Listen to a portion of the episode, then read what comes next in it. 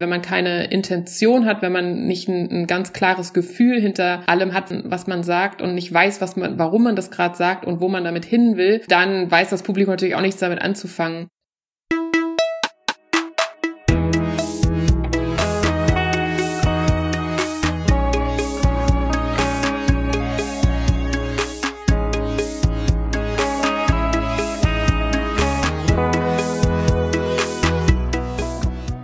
Herzlich willkommen bei Setup Punchline, dem Podcast über Stand-up Comedy.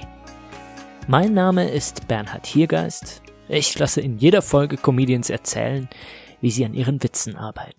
Wie haben sie ihr Thema gefunden? Wie wurde eine Nummer so, wie sie ist? Und wo steckt eigentlich die Comedy drin? Im Witz, in der Geschichte, in der Person? Dem gehen wir hier auf den Grund. Dazu wählen die Comedians ein Bit aus, also ein kurzes thematisches Segment an Witzen. Davon hören wir eine Live-Aufnahme und dann haben die Comedians wieder das Wort, das heißt sie behalten es und nehmen uns dann für eine kurze Zeit mit in ihre Welt.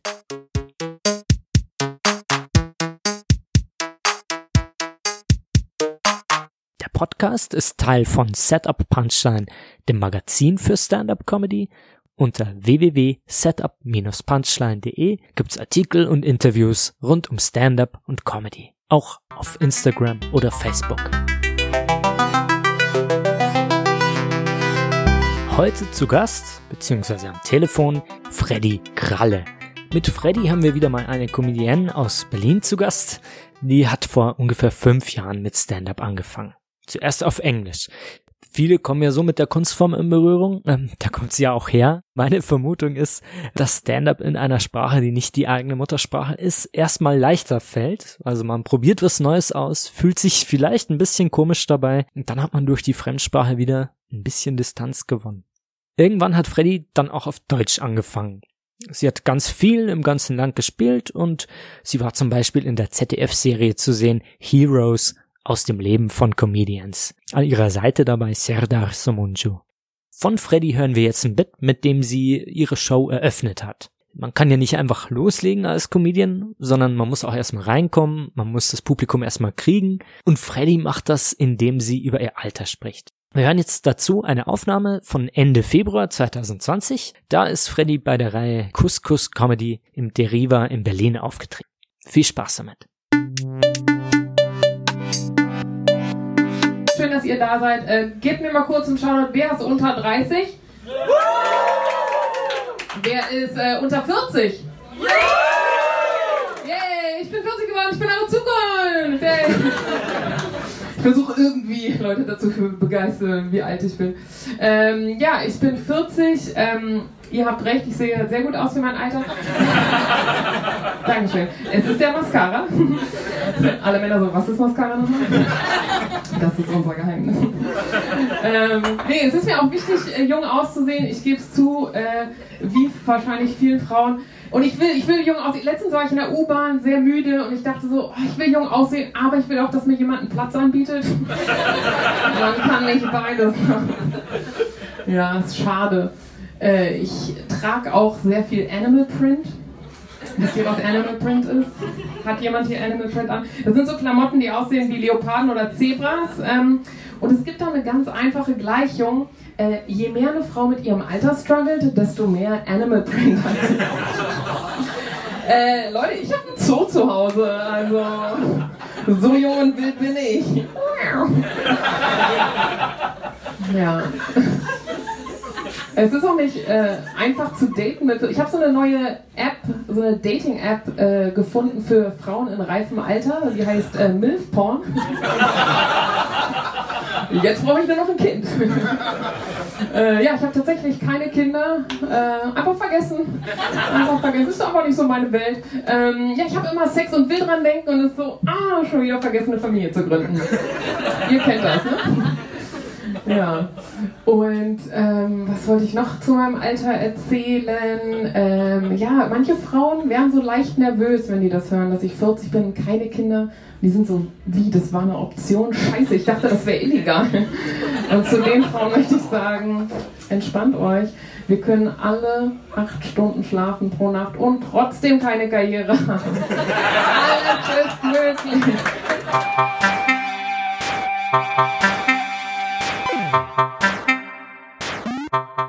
Hallo, hier ist Freddy Gralle. Ich bin Stand-up-Comedian in Berlin seit 2015. Ich habe äh, auf Englisch angefangen und 2018 auf Deutsch und arbeite freiberuflich nebenher noch als Autorin und Übersetzerin.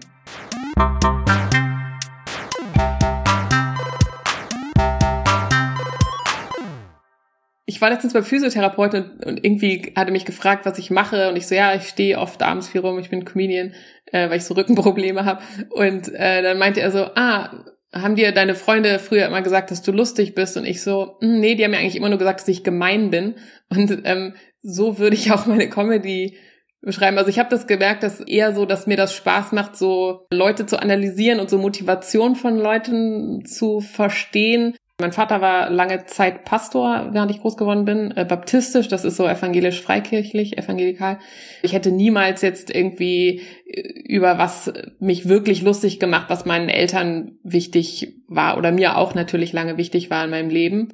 Ich hätte das früher nie gedacht, dass ich mal sowas mache. Ich bin gar nicht viel mit Comedy groß geworden. So, ich habe, ich war immer so ein Filmfreak eher. Ich war ja auch auf der Filmhochschule und so und habe sicherlich auch so ein paar Comedians so gefeiert, aber eher in Film und Stand-up habe ich wirklich eigentlich erst angefangen, mich zu, für zu interessieren, so ein paar Monate bevor ich selber angefangen habe mit Comedy. Also es ging dann sehr schnell. So, ich wusste irgendwie, das war, ich war ready, ich hatte Sachen, über die ich sprechen wollte. Und das war Ostern, also genau, vor fast fünf Jahren. Und dann habe ich im Ostergottesdienst äh, tatsächlich mein erstes Bit in mein iPhone getippt. darüber, dass ich dafür, dass ich so ein äh, arrogante Christin war mein ganzes Leben lang. Und das war auch einer der letzten Gottesdienste tatsächlich, wo ich hingegangen bin. Und dann habe ich wirklich die Woche drauf oder zwei Wochen später habe ich mich auf die Bühne gestellt.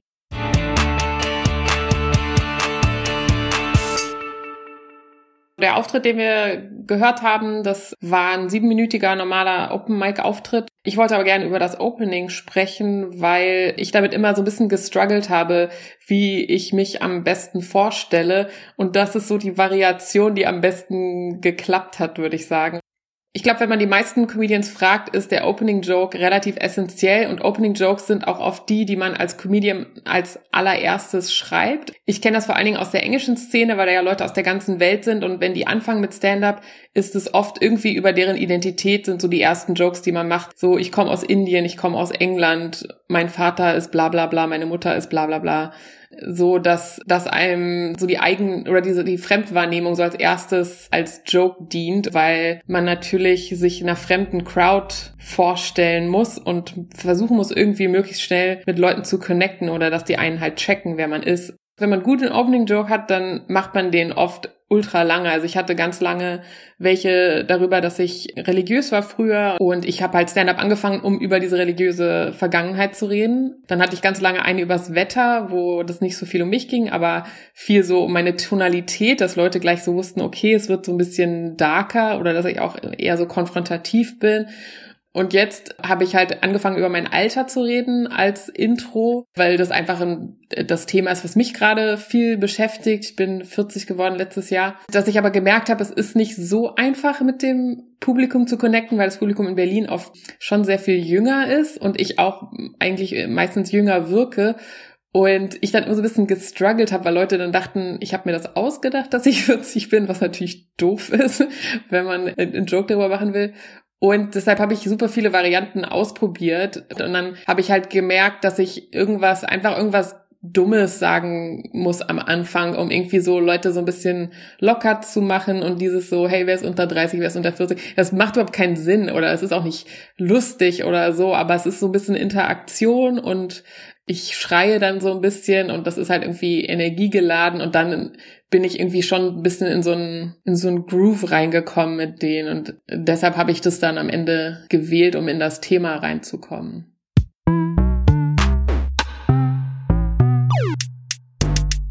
Und auch wenn das Publikum viel jünger ist als ich, das Thema älter werden ist auf jeden Fall ein Thema, wo jeder relaten kann. Selbst wenn er 25 ist, hat der vielleicht furchtbare Angst davor. Da sind die dann trotzdem irgendwie bei mir, auch wenn unsere Lebenswelt vielleicht eine andere ist. Wobei mein Leben jetzt auch immer noch irgendwie genauso ist wie von einer 25-jährigen Studentin, habe ich manchmal das Gefühl. Die Bits, die ich danach mache, sind so zwei bis vier Minuten lang und es ist strukturiert und ist inhaltlich auch komplexer. Aber bei einem Opening Joke müssen die, finde ich, relativ easy zu verstehen sein. Ich mache mich ein bisschen über mich selber lustig. Ich versuche das Publikum mit einzubinden und es ist irgendwie hoffentlich eine, eine eher höhere Punchline-Dichte, als finde ich im Rest vom Set sein muss. Je besser meine Außenwahrnehmung ist, je mehr ich checke, wie ich auf andere Leute wirke, desto lustiger kann ich darüber sein. Es gab mal einen, der hat Jokes darüber gemacht, dass er eine Freundin hat, die viel zu gut für ihn aussah und hat versucht, darüber einen Joke zu machen, dass er irgendwie hässlich ist. Er war aber selber ein sehr gut aussehender Typ und deshalb hat der Joke nicht funktioniert, weil alle nur da saßen und denken so, ey, was ist eigentlich dein Problem? Deshalb muss ich halt Jokes darüber machen, dass ich weiß, dass ich nicht so aussehe wie 40 und ich habe gemerkt, dass je aggressiver und bitchier ich bin, das finden die Leute irgendwie lustiger, als wenn ich mich selber schlecht gemacht habe. Was ich auch manchmal tue, aber ich glaube, dieses starke Auftreten erstmal und dann wissen die, dass ich mich eigentlich selber lieb habe. dann ist irgendwie allen klar, ich bin Herrin meiner Situation und gehe jetzt nicht eigentlich nach Hause und, und heule.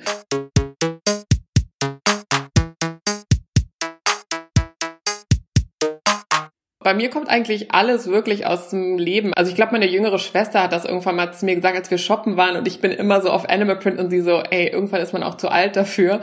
Und ich musste halt lachen und dachte so, ja, stimmt. Also das frage ich mich schon oft, ob man mit 40 sich irgendwann vielleicht so altersgemäßer kleiden sollte oder so. Und das ist dann irgendwie das Schöne an Comedy, weil ich wusste, dass ich es lustig finde, aber bis man es auf der Bühne probiert hat, weiß man halt nicht, ob andere das auch checken. Das ist, glaube ich, so der schönste Moment eigentlich, dass man merkt, so ja, so eine so eine weirde These und andere lachen auch total. Das ist dann so die Belohnung ja, es hat dieses Hartz- und Vielempfänger-Dings, aber gleichzeitig gibt's natürlich in allen Läden gerade ultra viel Animal Print, weil das gerade halt auch Mode ist. Das heißt, es sind immer ganz viele Frauen im Publikum, die auch Animal Print tragen. Manchmal, wenn jetzt jemand in der ersten, zweiten Reihe sitzt, den ich sehe, ich habe auch schon mal Leute aufstehen lassen oder ganz viele Frauen gucken mich dann immer so verschämt grinsend an, wenn sie halt auch Animal Print tragen. Also das ist ein unheimlich verbindender Joke.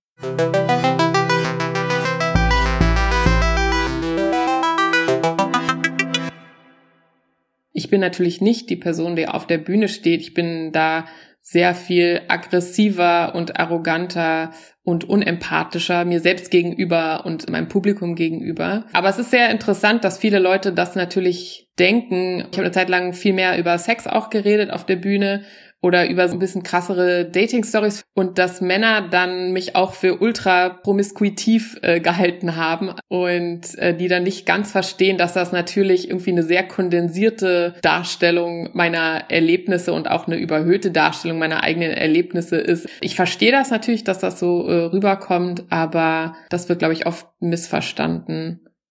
Wenn ich irgendwie, was ich irgendwie, ich bin total fertig oder vielleicht doch zu müde oder irgendwie sehr aufgeregt, dann passiert es mir manchmal, dass ich eher so ein bisschen deadpan, so ein bisschen sehr trocken und tonlos auftrete, so ein bisschen, als ob es mir egal ist, entweder weil ich keine Energie habe oder sie äh, sie nicht finde oder verliere auf der Bühne.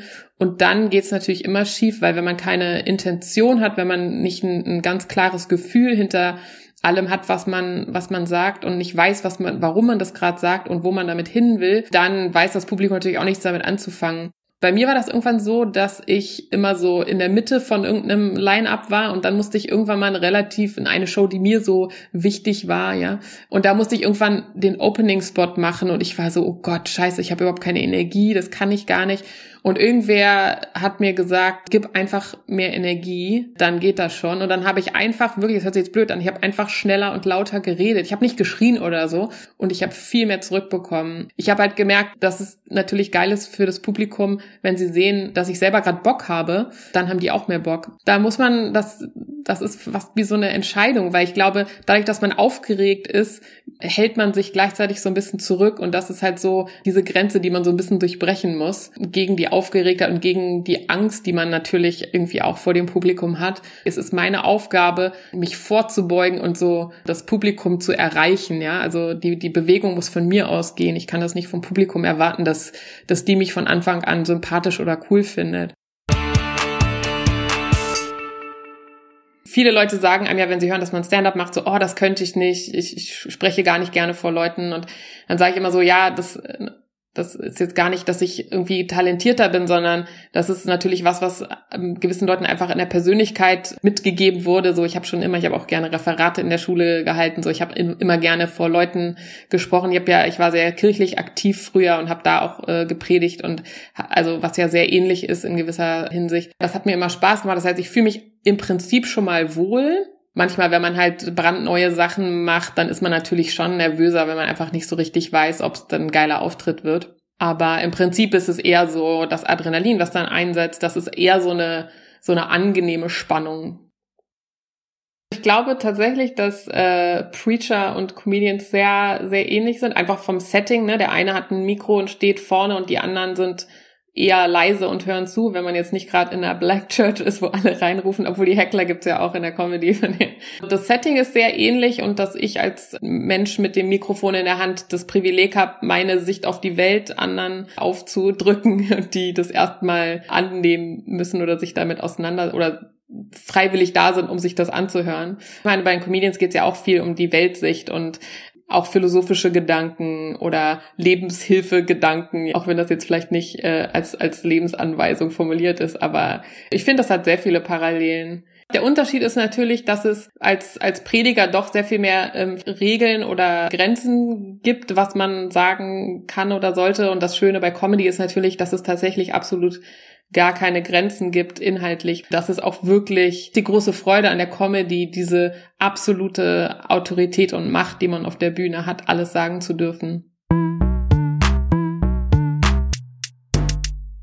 Egal was ich jetzt alles für schlaue Sachen gesagt habe, die ich alle schon verstanden habe in meinen unfassbaren irgendwie knapp fünf Jahren als, als Comedian, gibt es natürlich immer noch Auftritte, wo man es nicht versteht, warum der Funke quasi nicht übergesprungen ist. Das ist für mich oft, wenn ich außerhalb spiele, immer noch. Also ich bin sehr an das Berliner Publikum gewöhnt. Ich habe dann oft das Gefühl, dass ich außerhalb so ein bisschen zu aggressiv oder zu abgefuckt drüber komme. Das ist dann die Frage, versucht man dann irgendwie andere Bits zu spielen oder anders zu sein oder sagt man sich dann einfach, okay, da muss ich halt ein bisschen warten, bis auch außerhalb so die Leute den Weg zu mir finden, die das halt eh schon gut finden, was ich mache. Das ist dann halt immer so die große Frage, auf die ich auch noch nicht so richtig eine Antwort habe. Oder gibt's trotzdem in meiner Persona bessere, feinere Wege, dass ich, obwohl ich aggressiv bin, Leuten zeigen kann, dass es irgendwie trotzdem okay ist, da jetzt drüber zu lachen wenn man sehr aggressiv ist auf der Bühne, entweder gegen sich selbst oder gegen das Publikum, das äh, sind viele auch gerade in Deutschland einfach ähm, noch nicht gewohnt, dass das so kommuniziert wird in der Comedy. Ich sehe immer den Unterschied sehr stark zur englischen Szene, selbst, selbst innerhalb von Berlin, dass zum Beispiel, als ich angefangen habe auf Deutsch, war, habe ich viel mehr so über Sex und so geredet, weil das in der englischen Szene so völlig normal ist und ich da wirklich so absolutes Mittelfeld war von dem Level der Dirtiness. Und dann habe ich auf Deutsch gewechselt und auf einmal war ich dann so krass dirty und kam mir dann immer so komisch vor, weil das so bin ich ja gar nicht als als reale Person. Ich bin ja gar nicht so, habe mich dann immer so ein bisschen fehl am Platz gefühlt und musste, habe dann wirklich angefangen halt auch ähm, andere Bits zu schreiben, weil ich gemerkt habe, dass einfach die Standards in Deutschland, die Vorlieben vielleicht auch vom Publikum oder was die abkönnen oder was die auch lustig oder angemessen oder vielleicht auch pietätlos finden, das ist tatsächlich schon ähm, echt anders.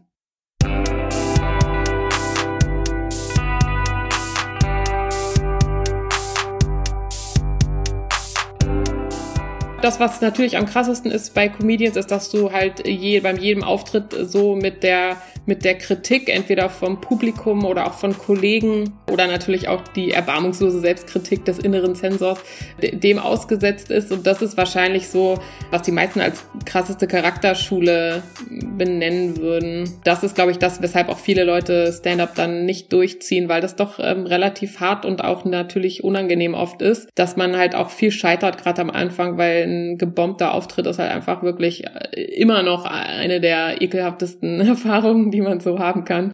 Also ich glaube, dadurch, dass ich ja äh, vielleicht in christlichen Kreisen groß geworden bin, wo es viele Begrenzungen auch in gewisser Hinsicht gibt, was irgendwie, was man sagen soll und nicht und dass ich schon auch irgendwie oft ein nettes Mädchen sein wollte, auch wenn ich äh, auch ein kritisch denkender Mensch immer war. Aber ich glaube, diese Freude daran, ähm, Tabus zu brechen und auch sich mit meiner eigenen Biografie auf der Bühne mit anderen zusammen auszusöhnen und Sachen, die ich vielleicht in meinem Leben wirklich bereue, irgendwie auf der Bühne sagen zu können und so eine Scham, die ich über Aspekte in meinem Leben empfinde, mit anderen Leuten quasi durchzuarbeiten. Das war für mich persönlich eine ganz krasse Erfahrung, dass ich dadurch, dass man das mit anderen teilt und sich drüber lustig macht, aber irgendwie auf eine Art und Weise, die jetzt nicht gehässig ist. Ich habe gedacht, so, ah ja, und dann erzählt man was und das ist irgendwie lustig, aber dass es wirklich so einen auch tief, selber tief berühren kann, weil ich oft natürlich auch eh persönliche Sachen mache, das ist für mich so eine der schönsten Sachen eigentlich. Ja, wir können ja gerade nicht auftreten, deshalb macht es mich sehr nostalgisch, jetzt über Stand-up zu reden. Und ich muss echt sagen, auch wenn ich Jokes äh, liebe und mir das fehlt, das zu schreiben und aufzuführen, was ich auch fast am meisten noch vermisse, ist einfach mit Comedians abzuhängen, weil es ist da, es ist einfach eine, eine ganz besondere Gemeinschaft, dass man irgendwie mit Leuten in einem Raum sitzen kann, wo man absolut alles, alles sagen darf und alle wissen, dass das irgendwie mit Humor zu nehmen ist. Es geht irgendwie ganz schnell immer um existenzielle Sachen. Das ist einfach so eine Freiheit, die ich wirklich sehr vermisse. Man hat das auf Facebook ein bisschen, aber das in real nach einer Show mit ein, zwei Bier und viel zu vielen Zigaretten, das gehört schon zu einem der schönsten Nebenprodukte des Lebens eines Comedian.